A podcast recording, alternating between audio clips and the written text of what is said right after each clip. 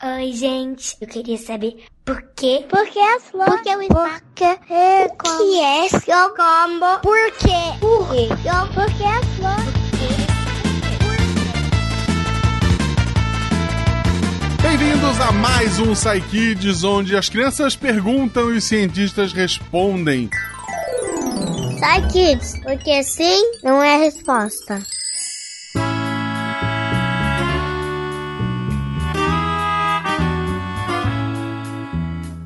Hoje eu estou aqui, Marcelo Guaxinim, com a presença ilustre da fofíssima Bruna Carla. Olá, crianças. A Bruna Carla, que está aqui hoje para me acompanhar. É, siga a gente no Twitter, arroba Guaxinim, arroba Bruna Carla. Se você é criança, peça para os seus pais nos seguirem. Eu acho que tem a idade mínima para ter um Twitter. Mas é isso. Estamos aqui para responder algumas perguntas, na verdade, para ouvir. E é- essa é a grande graça do, do Psy Kids. A gente tá aqui para ouvir a pergunta e já ouve a resposta de outra pessoa. A gente não precisa nem se dar o trabalho. E a primeira pergunta que eu tenho aqui é do Nicolas, de 7 anos.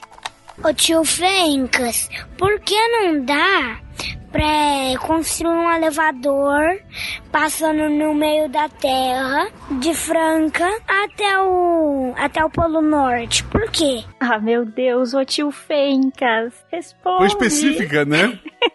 Não, foi, foi bem específica. Ela escolheu a pessoa pra responder. a- o Nicolas escolheu a pessoa pra responder. E que é um elevador de Franca, que Exatamente. deve ser a casa dele, até o Polo Norte. Tem o destino certo, a partir do destino certinho. Se tu pudesse botar um elevador na tua casa, pra que país esse elevador ia te levar?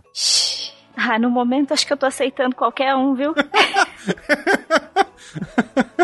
Olha, eu ia dizer Japão, mas vou ficar com a tua resposta, que ficou muito melhor. Só que melhor que a nossa resposta tem a resposta do tio Fencas, porque ele mesmo respondeu. Vamos ouvir o que foi que ele disse. Fala, grande Nicolas! Beleza, rapaz? Cara, eu- você me faz uma pergunta diretamente, eu claro que eu vou respondê-lo. Ó, tio Fencas, por que não dá pra construir um elevador passando no meio da terra de Franca, minha gloriosa Franca, interior de São Paulo, até o Polo Norte? Por que, que isso não é possível? Rapaz, vamos lá. Tem muitas respostas pra isso, mas pra gente entender, tem que entender primeiro do que é feita a Terra. Pra começar, a gente tem que saber qual o tamanho da Terra.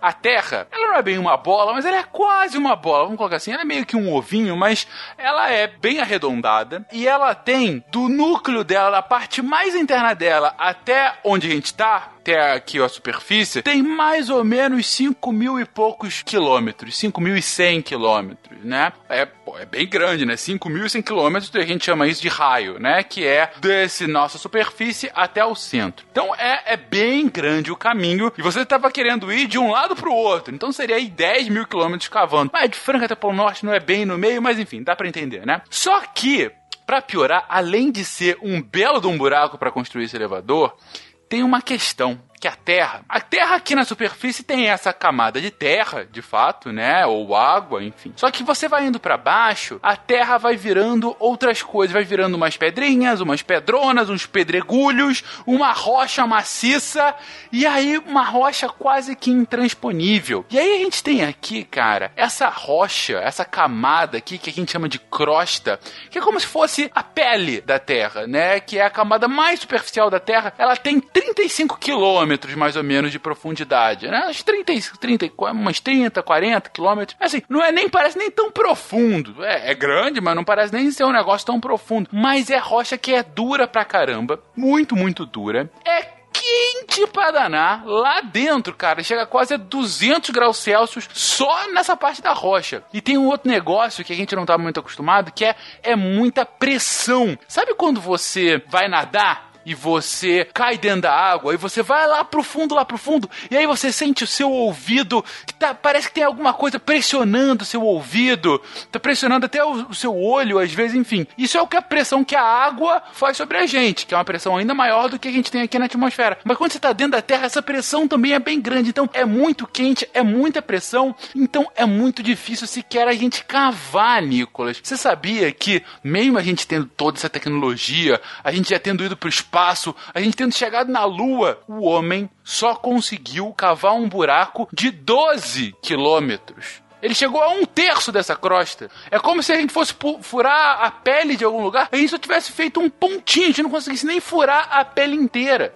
Cara, você tem uma noção da dimensão da coisa? A crosta, imagina uma maçã. A maçã, aí você corta a maçã no meio, certo? Essa maçã cortada é a Terra. Ali o centro da maçã é bem o núcleo da Terra. A crosta é a pelezinha da maçã. E a gente, com a nossa tecnologia, não conseguiu ainda nem passar por essa pelezinha. Cara, é muito profundo, é muito difícil, é muito quente, é muita pressão. E mesmo que a gente conseguisse passar, de repente a gente chegaria nas zonas mais internas da Terra, do manto, do núcleo líquido e do núcleo sólido. Quando a gente fala núcleo líquido, núcleo sólido, a gente está falando aí de metal. É um metal muito pesado, muito, muito, muito quente, cara. O núcleo da Terra, ele tem de 5 a 6 mil graus no interior da Terra. Cara, o interior da Terra é tão quente quanto a parte mais externa do Sol.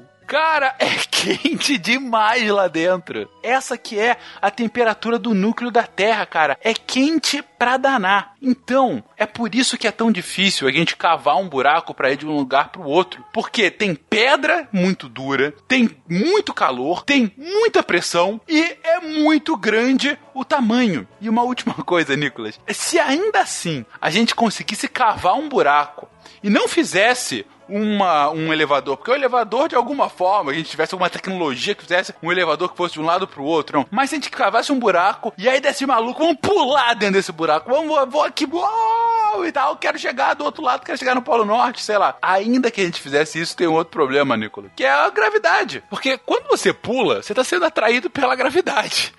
Porque o que a gravidade faz, na verdade? A gravidade, ela atrai pro centro desse objeto. Mas e se você consegue chegar no centro, o que acontece? Ela vai continuar te atraindo pro centro. Então aconteceria o seguinte: você pularia aí de Franca. E aí você pula.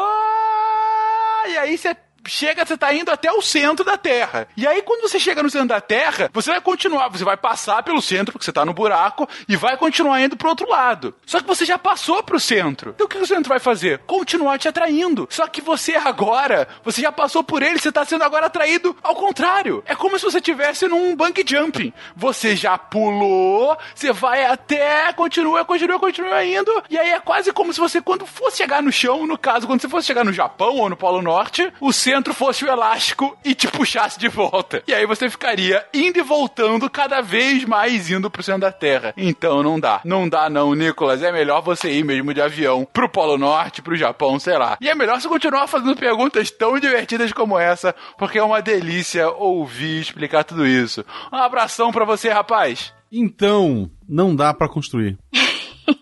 Não tem jeito. A gente vai ter que ficar aqui. Não, só se pegar um avião mesmo. Melhor seguir a, a dica do Fencas. Por sinal, parece ser muito mais seguro do que um elevador dessa vez. Ah, sim.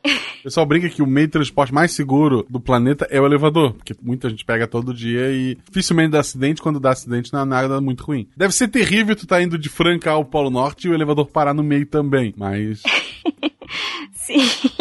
Até alguém chegar lá pra socorrer, né? Mas vamos agora para mais uma pergunta, dessa vez da Valentina, de 3 anos. Vamos ouvir. que o sol se esconde atrás da nuvem? Ela pergunta: por que o sol se esconde atrás da nuvem? O sol é tão grande e tão luminoso, como é que uma nuvenzinha vence o sol? Quem vai responder isso pra gente é a Samantha. Olá, Valentina. Eu adorei a sua pergunta.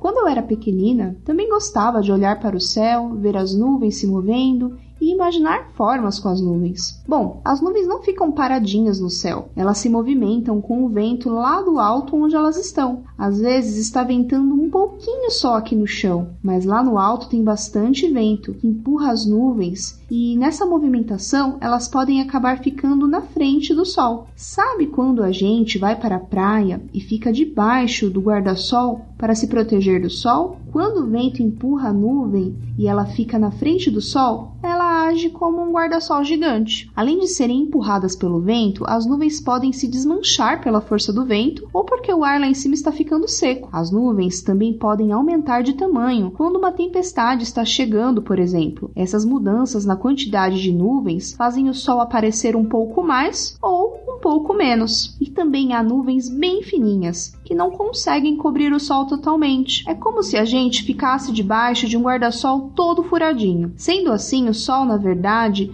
não se esconde atrás da nuvem. É a nuvem que passa na frente do sol, porque ela é levada pelo vento ou porque ela cresce tanto que acaba cobrindo o sol. E continue observando as nuvens e depois nos conte o que você anda descobrindo. Um abraço. Então as nuvens são guarda-sóis gigantes. Guarda-sóis gigantes. Bem, literalmente guarda-sóis. É uma, assim, é, três anos três anos, a gente tá brin brincando aqui, a gente tá conversando. E a pessoa se preocupa de, de, por que, que o sol se esconde atrás das nuvens. São crianças realmente diferenciadas que a gente tem. É, acho que com três anos, no máximo, eu olhava pra nuvem. Sim, e via, sei lá, uma girafa. Sim, um bichinho. É, um bichinho. E ela olha pra, pra nuvem e pensa: hum, por que será que o sol se escondeu?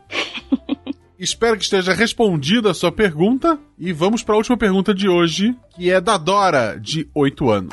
Oi, meu nome é Dora. Eu tenho oito anos e moro em Ribeirão Preto. Eu queria saber se por que as pessoas são canhotos sendo que a Maria é destra. Por que as pessoas são canhotas se a maioria é destra? Bruna, você é canhota ou destra? Eu sou destra. Eu sou destro também, mas o meu irmão é canhoto. Era engraçado que até apontar o lápis, algumas coisas assim para ele eram um pouco mais complicadas que o normal. Não, tem coisa que não dá para usar, né? Tesoura tem que ser diferente. É, hoje em dia até que tem mais opções, né? Eu lembro que na, na minha infância, meu irmão com três anos de diferença, algumas coisinhas ele teve que aprender. Ele foi aprender violão, ele tinha que inverter as cordas sempre que ele ia tocar violão. Ai, é, o violão dele tinha as cordas invertidas, se ele tivesse tocar o violão de alguém, ele tinha que inverter as cordas, porque ele sabia tocar, mas ele sabia tocar no dele só. Era mais difícil, né? A vida do canhoto antes. Acho que hoje ainda tem mais coisa para canhoto. Sabe quem, assim, não, não, vou, não vou saber todos, mas um específico. Sabe quem é canhoto lá do SciCast, aqui do SciKids? Não. Fencas, e ele vai responder pra gente. Ei, Dora, tudo bom? Fencas falando aqui. Por que que as pessoas são canhotas se a maioria é destra? Dora, eu não sou um cientista que estuda isso. Não estudo comportamento humano, não estudo ah, o corpo humano, a cabeça das pessoas, genética, não, não estudo nada disso. Mas eu sou canhoto, então eu também sempre fui muito curioso para saber por que que eu sou essa exceção. Por que que eu sou canhoto? Ora, você talvez seja canhoto também, também, né? Por que afinal isso acontece? Bom, Dora, eu li bastante, reli agora para te responder. Tenho algumas explicações, mas um resumo de todas essas explicações é a seguinte: a gente ainda não sabe, Dora. É verdade, tem perguntas que a gente ainda não sabe exatamente a resposta. O que a gente tem são palpites. Alguns palpites muito bons, outros nem tanto. Tem alguns palpites que a gente ainda tem que testar para saber se é isso. E é possível que no futuro a gente saiba exatamente ou tenha um palpite ainda melhor do que o que a gente tem hoje. Mas hoje a gente não sabe exatamente por que tem tão pouco canhoto. Porque na verdade, das duas umas, ou todos os seres humanos deveriam ser todos destros, ou, como em outros animais, deveria ser 50% 50%. Os macacos são assim. Metade é destro, metade é canhoto. Mas os seres humanos não. Cerca de 10%, um a cada 10 humanos é canhoto. Todo o resto é destro. Por que, que isso acontece, afinal? Tem algumas explicações, tem alguns bons palpites. O mais comum é uma questão genética. O que é genética, Dora? Genética é o que te faz ser parecida com sua mamãe e com seu papai. Ou, se você não é tão parecida com eles, é o que faz com que a sua amiga seja parecida com o pai ou a mãe dela, sabe? É, são alguns traços, é a cor do olho, cor do cabelo, formato do rosto, formato do corpo, alguma característica sua física que você herdou que o seu papai e ou a sua mamãe te deram quando te fizeram. Então, genética é essa coisa que vai de pai para mãe, é essa, esse tipo de característica, sabe? Bem, pais que são canhotos, eles tendem a ter mais filhos canhotos. Mas isso também não explica tudo não explica tudo. Tem mais outras pessoas que falam que, na verdade, ser canhoto tem a ver com uh, essa assimetria do corpo. Porque o nosso corpo, ele parece que ele é simétrico. Ele parece que um lado é igual ao outro. Mas se você ficar se olhando bem no espelho por muito tempo, você vai ver que a gente tem algumas coisinhas um pouco diferentes do lado direito e do lado esquerdo. Então, essa simetria que a gente consegue ver do lado de fora também acontece do lado de dentro, também acontece no cérebro. Então, essa assimetria, essa diferença dos dois lados do corpo, ela poderia explicar por que, que um lado favorece o outro e por que, que vai para um lado para o outro, mas por que, que tanto mais gente isso acontece? Bem, teve uma pesquisa bem recentemente que fala que, na verdade, isso não tem nada a ver com o cérebro, tem a ver com a sua medula. A medula é como se fosse um cabinho que passa por toda a sua coluna, que ela sai do cérebro e ela vai até quase seu bumbum. Então ela fica, ela passa por toda a sua coluna e é ela quem faz com que as informações que seu cérebro dá, o, o resto do corpo reage. Então se você balança seu braço, na verdade seu cérebro tá falando, Dora, balança o braço. Aí o cérebro fala, é, braço, você tem que balançar agora. E essa informação sai do cérebro, passa pela parte da sua coluna e vai até os seus músculos e o seu osso se mexe e você mexe. Então assim, a medula é onde a sua informação ela, ela é passada. E aí estaria lá né, na sua medula por que, que você seria canhota ou não destra. Mas não explica por que, que tem tantos canhotos a menos do que destros. Cara, a gente ainda não sabe, Dora. A gente tá pesquisando. Eu espero que. Ora, por que, que você não vira cientista para pesquisar isso? Por que, que nós, canhotos, somos tão poucos? Pesquisa aí. Quem sabe no futuro, quem sabe daqui a uns 15, 20 anos, você não tem uma resposta e diga: agora eu sei, eu sei porque a gente é minoria. É isso, Dora. A ciência é feita justamente dessas perguntas que a gente ainda não sabe a resposta. Que são essas as perguntas que nos movem para continuar, para pesquisar, para continuar perguntando para saber cada vez mais sobre o universo, sobre nossos corpos e sobre por que que existem tão poucos canhotos na Terra. Um beijo para você, Dora. Continua perguntando e responde isso pra gente no futuro. O Fencas é a pessoa mais empolgada do mundo para dizer não sei. Quando eu era criança, eu achava muito legal quando tinha alguém canhoto. Eu queria ser, mas não é uma coisa que você consegue virar, né? Sim, isso é importante também. É, não julgue seus amiguinhos por ser canhotos ou não. Todos somos iguais, alguns só seguram as coisas de maneira diferente. Tem pessoas que são ambidestras, que é ainda mais raro, são pessoas que são conseguem mexer muito bem as duas mãos. E tem gente como eu que é desastrado com as duas, eu quase acho que eu sou é, canhoto da, das duas mãos. Das duas. duas vezes trouxemos o Fencas aqui, porque ele, ele é um cara que joga. Olha só, ele é canhoto e ainda assim é o melhor roster do Brasil lá no, no SciCast, às vezes aqui no SciKids, responde perguntas, ele joga em todas as pontas. Então, muito obrigado, Fencas, muito obrigado, crianças. Muito obrigado, Bruna, por estar aqui comigo. Que agradeço, pretendo voltar.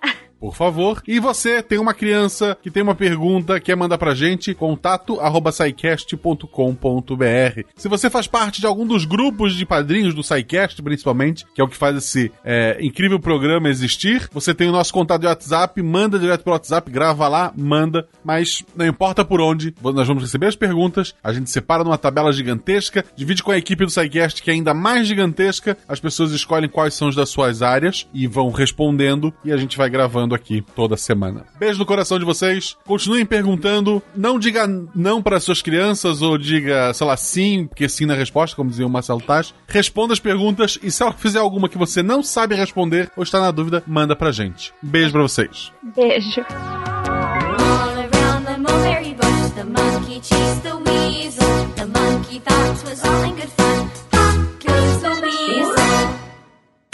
Esse podcast foi editado por Nativa Multimídia.